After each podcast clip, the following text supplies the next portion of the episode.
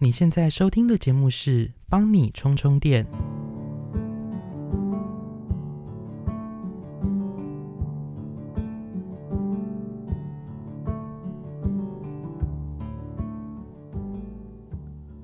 大家最近过得好吗？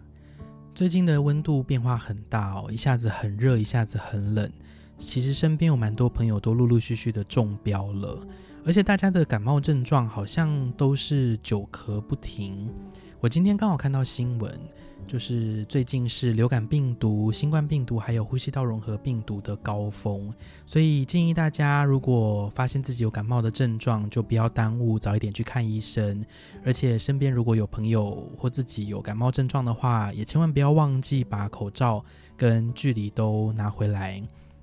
还是希望大家能够健健康康、平平安安的啦。今天最一开头呢，想要跟大家分享的就是我上周日呢去了一趟台中洲际棒球场，看了五月天的二十五周年回到那一天的纪念演唱会。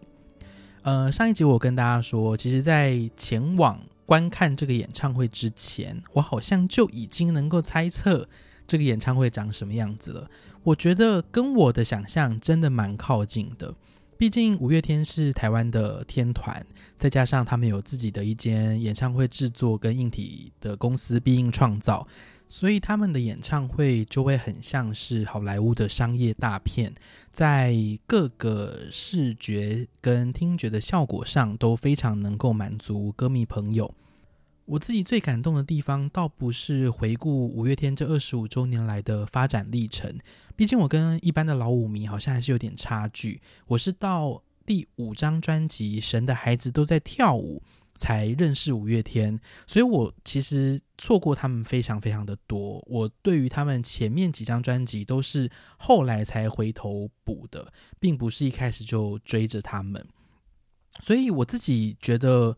我被感动的地方在于这一场演唱会有别于过去的几场，它非常的真实。那个真实，我觉得比较来自阿信，可能受到那个假唱事件的影响吧。因为阿信其实在我欣赏的这个一月七号，其实我真的觉得他的声音有点 hold 不住了。可是尽管他很清楚他的状态是这样。我自己觉得他还是非常努力跟认真的，想要把他的歌声传达给各位。说实在话，我相信台下的歌迷并不是真的那么在乎他到底唱的如何了。我自己感受到的是，当台上台下一起共享这个环境，一起回味过去这二十五年来的五月天，我觉得这就是观众跟台上能够得到最美好的东西。不过，我今天特别想要分享的，并不是。呃，这个感动，在这个演唱会上呢，有突发一个状况，我真的没有想到我会在这个环节差点飙泪。其实近年来五月天的演唱会都有一个点歌环节，那这个环节到的时候，台下的歌迷就会纷纷拿出他们准备好的点歌牌，希望能够吸引台上的团员们注意。那只要被注意到，你就有可能可以点到你想听的歌嘛。那这个故事是。呃，我那一场的点歌环节差不多要告一个段落的时候，阿信还会四处的看一下大家有没有什么创意的点歌牌。他就看到了一个妈妈举着他的点歌牌，然后上面写说：“哦，我小孩上次没有点到，呃，我要来帮我的小孩点歌听。”那因为呃那时候阿信就注意到这个，他就问那个妈妈说：“哎，那你们上次在？”他就说在看台区。阿信他们就还开玩笑的说：“那你在看台区当然点不到啊。”但是妈妈就一直很想要跟阿信传递一些讯息，所以当下大家都还在一个开玩笑的氛围。终于阿信就认真的要听这个妈妈说话了，他就说他小孩跟他说他想要看五月天的演唱会。所以他很努力的买票，可是他只买到一月一号的票，而且在看台区就是点不到歌，所以他今天一定要完成这个心愿。他还帮他的小孩跟医生请假，好不容易医生准许他一月一号出来看演唱会，一月二号他就回医院打化疗了。所以这时候我们全场所有观众才知道，原来这个小孩其实是一个癌症的病患。然后那个当下，其实我。哇！我现在起鸡皮疙瘩。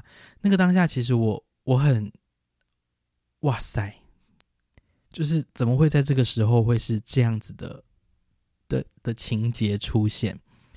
然后阿信也马上就是收拾起他开玩笑的心情。他原本就说：“我原本只要唱半首，但没关系，我现在就唱整首给你听。”然后他就唱了他想点的这个什么歌。他边唱边唱的过程中呢，呃，工作人员就邀请了这个妈妈上台，然后阿信就对着这个妈妈唱。最后，他跟这个妈妈说：“如果你的小孩变得更好了，那下次我们有演唱会，邀请你们来，然后邀请你们坐在最好的位置，让你们能够好好的听我们唱歌。”到时候你们可以点你们想听的歌，我们会为你们而唱。哦，在那个当下真的是感动到不行。我虽然事后我会有点小小的想说，诶，这会不会是 C 的？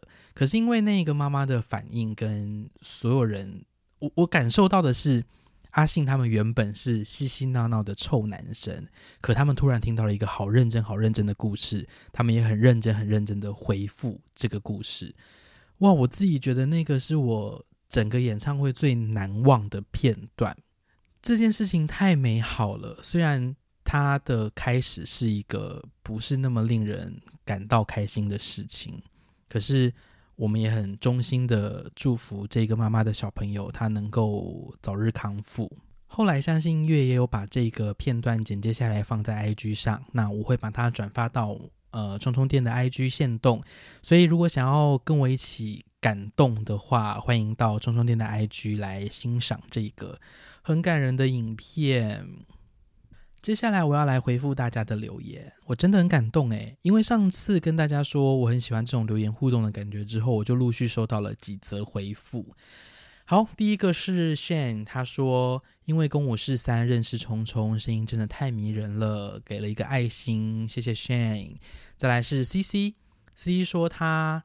今天下午才有时间听完第二集，应该是一月七号礼拜天的那一天。他说听到留言互动好快乐，结果在等待第三集的时候，看到聪聪也去看了同个演唱会，居然是 VIP 票，羡慕了。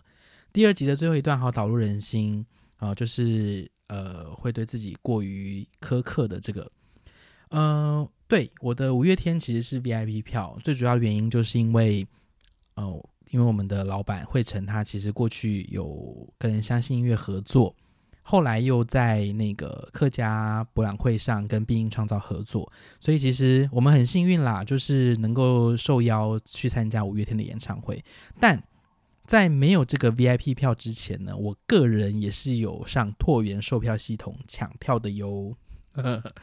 要特别强调一下，我是很愿意花钱看演唱会的。接下来，C C 他又留了另外一个留言，他说：“公部门的核交真的超麻烦，社会小白每次遇到钱都想放弃，哎，真的很想放弃。现在遇到身旁的人，尤其家人在聊选举的时候，我就会自动静音，让他们讲完他们想讲的，然后看有没有机会默默移到下一个话题。但常常听到一些言论的时候，就觉得媒体试读真的是一门每个人都该修的课。”对了，不知道聪聪自己有没有发现换场音乐的其中一首，用耳机听的时候有左右声道立体声的感觉耶，好赞好赞！哎，最后一个我有发现，而且是我好像第二集的时候戴仔细戴耳机才发现的，那个声音真的很好诶。如果大家平常是用音响在听 podcast，不妨就是听中中店的时候用耳机，你会感觉到一种哇，好立体的感觉。接下来是米娅，米娅说：“我有追踪了，下次可以拍合照吧。”这个事情是这样子的，因为那一天我们在宫南的《地球人遇见小王子》演出结束之后，宫南都会帮大家签名嘛。然后我就在场内收拾场副的时候，就听到外面有人说：“哎，聪聪，有人想要跟你合照。”我就出去，那宫南他就做球给我，他就说。哎，那你追踪那个帮你充充电了吗？他说还没。我说，哎，那这样就不拍照喽。哪有人要跟别人拍照还不追踪人家的节目啊？好啦，但是你现在追踪了，绝对是可以拍合照的。哎，我上礼拜就有拍喽。好，米娅说她自己在公部门工作，完全能明白冲冲说的。之前为了办活动，不让主机太关心这个案子，他们真的是所有便当、活动帐篷、音响到现场第一件事情就是拍照和签收。可是其实真的这就是防弊的制度，毕竟公部门在严格要求大家的时候，他们下一秒就会被立委和审计人员严格的要求。所以就像我上次说的，我觉得好像其实要浪费公帑。我不晓得哎，可能在我们的这个层级上是很困难的。我不确定，可能真的到大公司、大企业会不会就比较容易发生？就我希望我一辈子都不会遇到像这样子的事情啦。接下来最后一个留言说，交通费要大众运输也太困难，竟然这么严格，真的就是这么严格。我现在的这个社头结案。最后的缴交期限是一月十六号，目前还在最后冲刺当中，我会继续加油的。呃，他有问说，S 一有预计要拍几集吗？在忙碌中还能录一集这么精彩，谢谢冲冲。我目前是觉得第一季至少要有十集，也就是会陪伴大家一个月的时间。那接下来我可能就会掐个时间休息一阵子，然后上第二季。我会不会继续一周两更？哎，嗯，考虑一下哈。我希望可以继续一周两更啦。可是因为今天我们在录《公五四三》的时候，公就跟我说：“哎，你干嘛一定要这样坚持呢？”毕竟有《公五四三》啦，那《公五四三》上一集，充充电上一集，其实这个系列还是一周两更。好，我会审慎的考虑我自己的能力哈，能力所及的范围啊，这就是合理的。另外，充充电的 IG 呢，有收到 Erin 他的一个大问题，我觉得这个问题真的要好好的想一想再回复诶，那就请 Erin 可能稍等我一下，我们下周回复喽。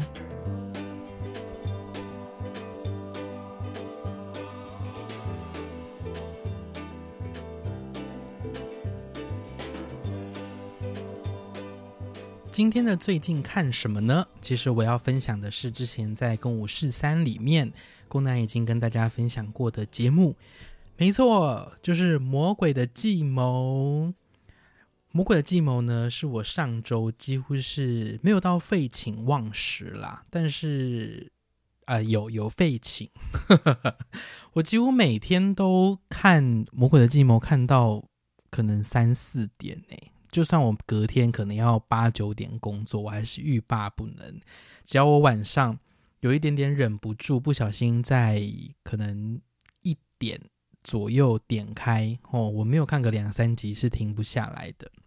魔鬼的计谋是韩国的实境秀，他邀请了十二位来自各个不同领域有出色表现的玩家，进行七天六夜的比赛，争夺最高。五亿元的奖金，在这七天里面，所有人要一起生活在宿舍。那宿舍有两个部分，一个是生活馆，一个是游戏馆，就是吃喝玩乐跟进行比赛跟通往监狱的地方。这个节目吼，不管是在生活馆或者是游戏馆，都有。不一样的看点，比方说我们在生活馆看到他们的生活起居，或是平常相处的样子，你会知道每一个人在不同的状态之下，可能会为了自己的利益，或者是为了保护自己而有不同的反应。哦，这个是非常非常精彩的部分，所以我们能够透过收看这个节目来去用更多的面向认识每一个角色，而且我觉得这个。节目它最厉害的地方就是在于啊，虽然这个赛制进程我们本来就知道它一定会有淘汰的环节，可是我们还是不免俗的会在这个过程当中有种啊，好可惜，或者是会有那种啊，你怎么会因为这样子而怎么样的这个状态？我觉得这，我觉得每次看这种实境节目，或是会有被淘汰的状态的时候，我都会有种很投入在其中。就像我之前在跟五四三有分享过，我在看《森林之王三》的时候，也是有一样的感觉耶。或者是《原子少年》，就是看到有一些人被淘汰的时候，我我可能还会觉得说，还会不会有机会再看到这些人？因为当我们越认识他们，我就会觉得这些人就是我的朋友，虽然我根本 在现实生活当中不可能是他们的朋友。其中的赛制呢也有很多不一样的类型，它有可能会是合作型的累积奖金，或者是主赛竞争。在这个过程当中，就需要考量结盟合作，或者是要去呃为了自身的利益去陷害自己的伙伴。所以有的时候，他你就会看到大家在取舍，或者是在。直接面对淘汰的过程当中，有可能会有互助共生，或者是他为了要权益去权谋这些东西。而且，我觉得主办单位、主办单位、制作单位呢，他们在设计游戏的过程当中，你会知道很多事情是你尽力都不一定能够胜出的。很多情况是你需要一点运气，你需要有一个取胜的策略之后，他。综合在一起，你才有办法顺利的闯入下一关。所以你你有时候会很好奇，自己支持的选手到底能不能留下来？那个过程真的是心痒痒。所以总的来说，这就是一个考验机制、策略、智慧还有运气的这个竞赛。难怪当时宫南还有呃一些网红啊，或者是 KOL，他们会这么喜欢这个节目。我真的也想要推荐给大家。我这边额外想要跟大家分享，就是他在这过程当中啊，还会分享一些很特别的知识，然后我就会不小心的记下来。像是其中一个玩家叫做轨道，他就说一个理论，不晓得大家是不是有这样的经验，就是你你可能准备出门的时候，突然想到，哎，有东西忘记带，可是你一回到房间想要拿东西的时候，却忘记你刚刚想到的那个东西是什么，你就呆呆的站在房间里想说，哎，刚刚那个是什么啊？这个现象叫做换位效应。轨道他在节目当中说，这叫做门槛效应。其实意思是，当周遭的环境改变了，我们就会比较不记得原先记得的事情。我后来对于这件事情就诶记得了，所以我就去查了一下。其实呢，这是美国心理学家叫做雷德凡斯基他发现的。当周遭的环境改变的时候，我们可能就会被大脑影响，它会切割。不同的记忆，让我们在一离开原本的环境之下，我们就会忘记刚刚想做的事情或是看到的景象。所以，像这样子的冷知识，哎，我居然就在看节目的过程当中接收到了，我会觉得哇，我在这个 节目的收获也太多了吧！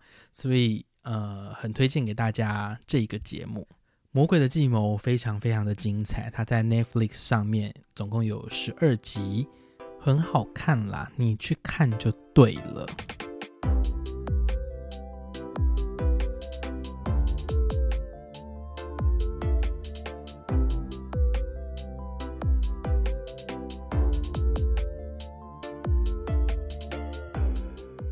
今天的帮你充充电呢，是想跟大家分享五个能够瞬间开心的技巧。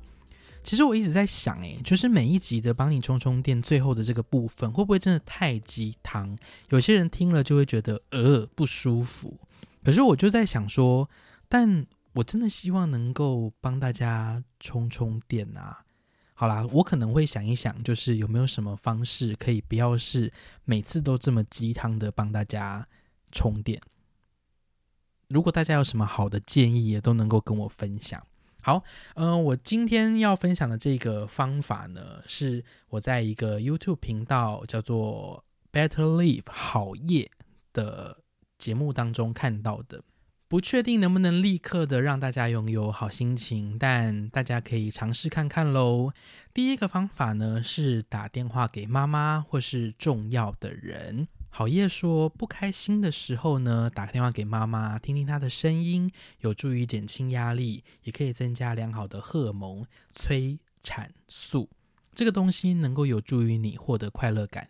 有一些研究人员故意向一群女生施予压力哦，并让他们打电话或是直接跟妈妈见上一面，结果发现两者拥有的感觉是一样正面的。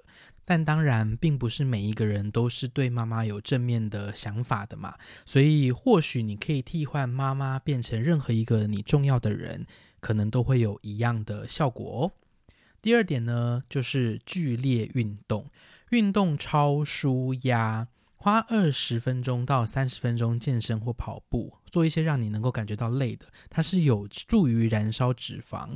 虽然看起来没有什么吸引力，可是激烈的运动确实能够让自己变得更好。最主要的原因就是因为能够刺激大脑产生多巴胺。多巴胺其实就是类似大麻的化学物质，可以让自己感受到嗨的氛围，产生亢奋感。这个我相信蛮多人都理解，并且有在。透过运动进行舒压的第三个方法，比较是我过去没有听到的，它叫做十秒幸福练习。这是最简单的方法，能够瞬间让你变快乐。我们可以尝试看看。你先闭上眼睛，在脑海中想象两个你认识的人，并且希望第一个人变得快乐，想象他充满欢笑的样子。接着，我们再希望另外一个人变得快乐。并且想象他开心的样子，整个过程只花十秒，心无旁骛的专心想就可以了。这是一种随机祝愿其他人得到快乐，自己也能够充满喜乐的方法。或许大家可以试试看，因为我刚刚有尝试做了一下，我觉得可能是因为我们在想一些很快乐、很正面的事情，所以它会不自觉的影响你自己的状态。这个十秒钟的幸福练习，在任何场合、任何时间都可以执行，也推荐给大家。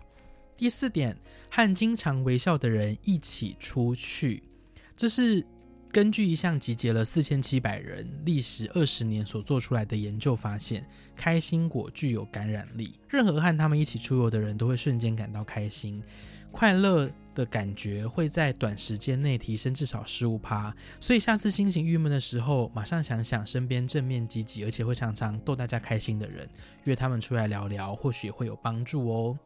最后一个就是冥想，你以为打坐冥想只是禅修者会做的事情，呆坐十几分钟一点意义都没有？可其实的确会有很多人在近期开始做一些内观的这个动作。这个冥想其实是能够让大家获得快乐感的很大的来源。最主要的原因是因为它能够练习让我们把注意力集中在某些事物上，目的就是为了强化活在当下的感觉，也是能够让自己感受到快乐很重要的一件事情。这几个方法推荐给大家。如果大家最近会很容易感觉到不开心，或者是你把这个事情放在自己的心上，未来有一天你受到外在环境或者是一些突发状况影响，或许这些方法都能够帮助大家能够很快速的找到舒压的管道喽。今天的节目到这边也就到了个尾声了。如果大家对节目有任何的建议跟想法，或是希望我可以在节目中听到些什么，都欢迎到节目资讯栏里头的留言区跟我分享，或是到冲冲店的 IG 私讯给我。如果你喜欢这个节目，也请帮我到 Apple Podcast 给五星好评，多多分享给你的亲朋好友。那我是冲冲，我们就下次见喽，拜拜。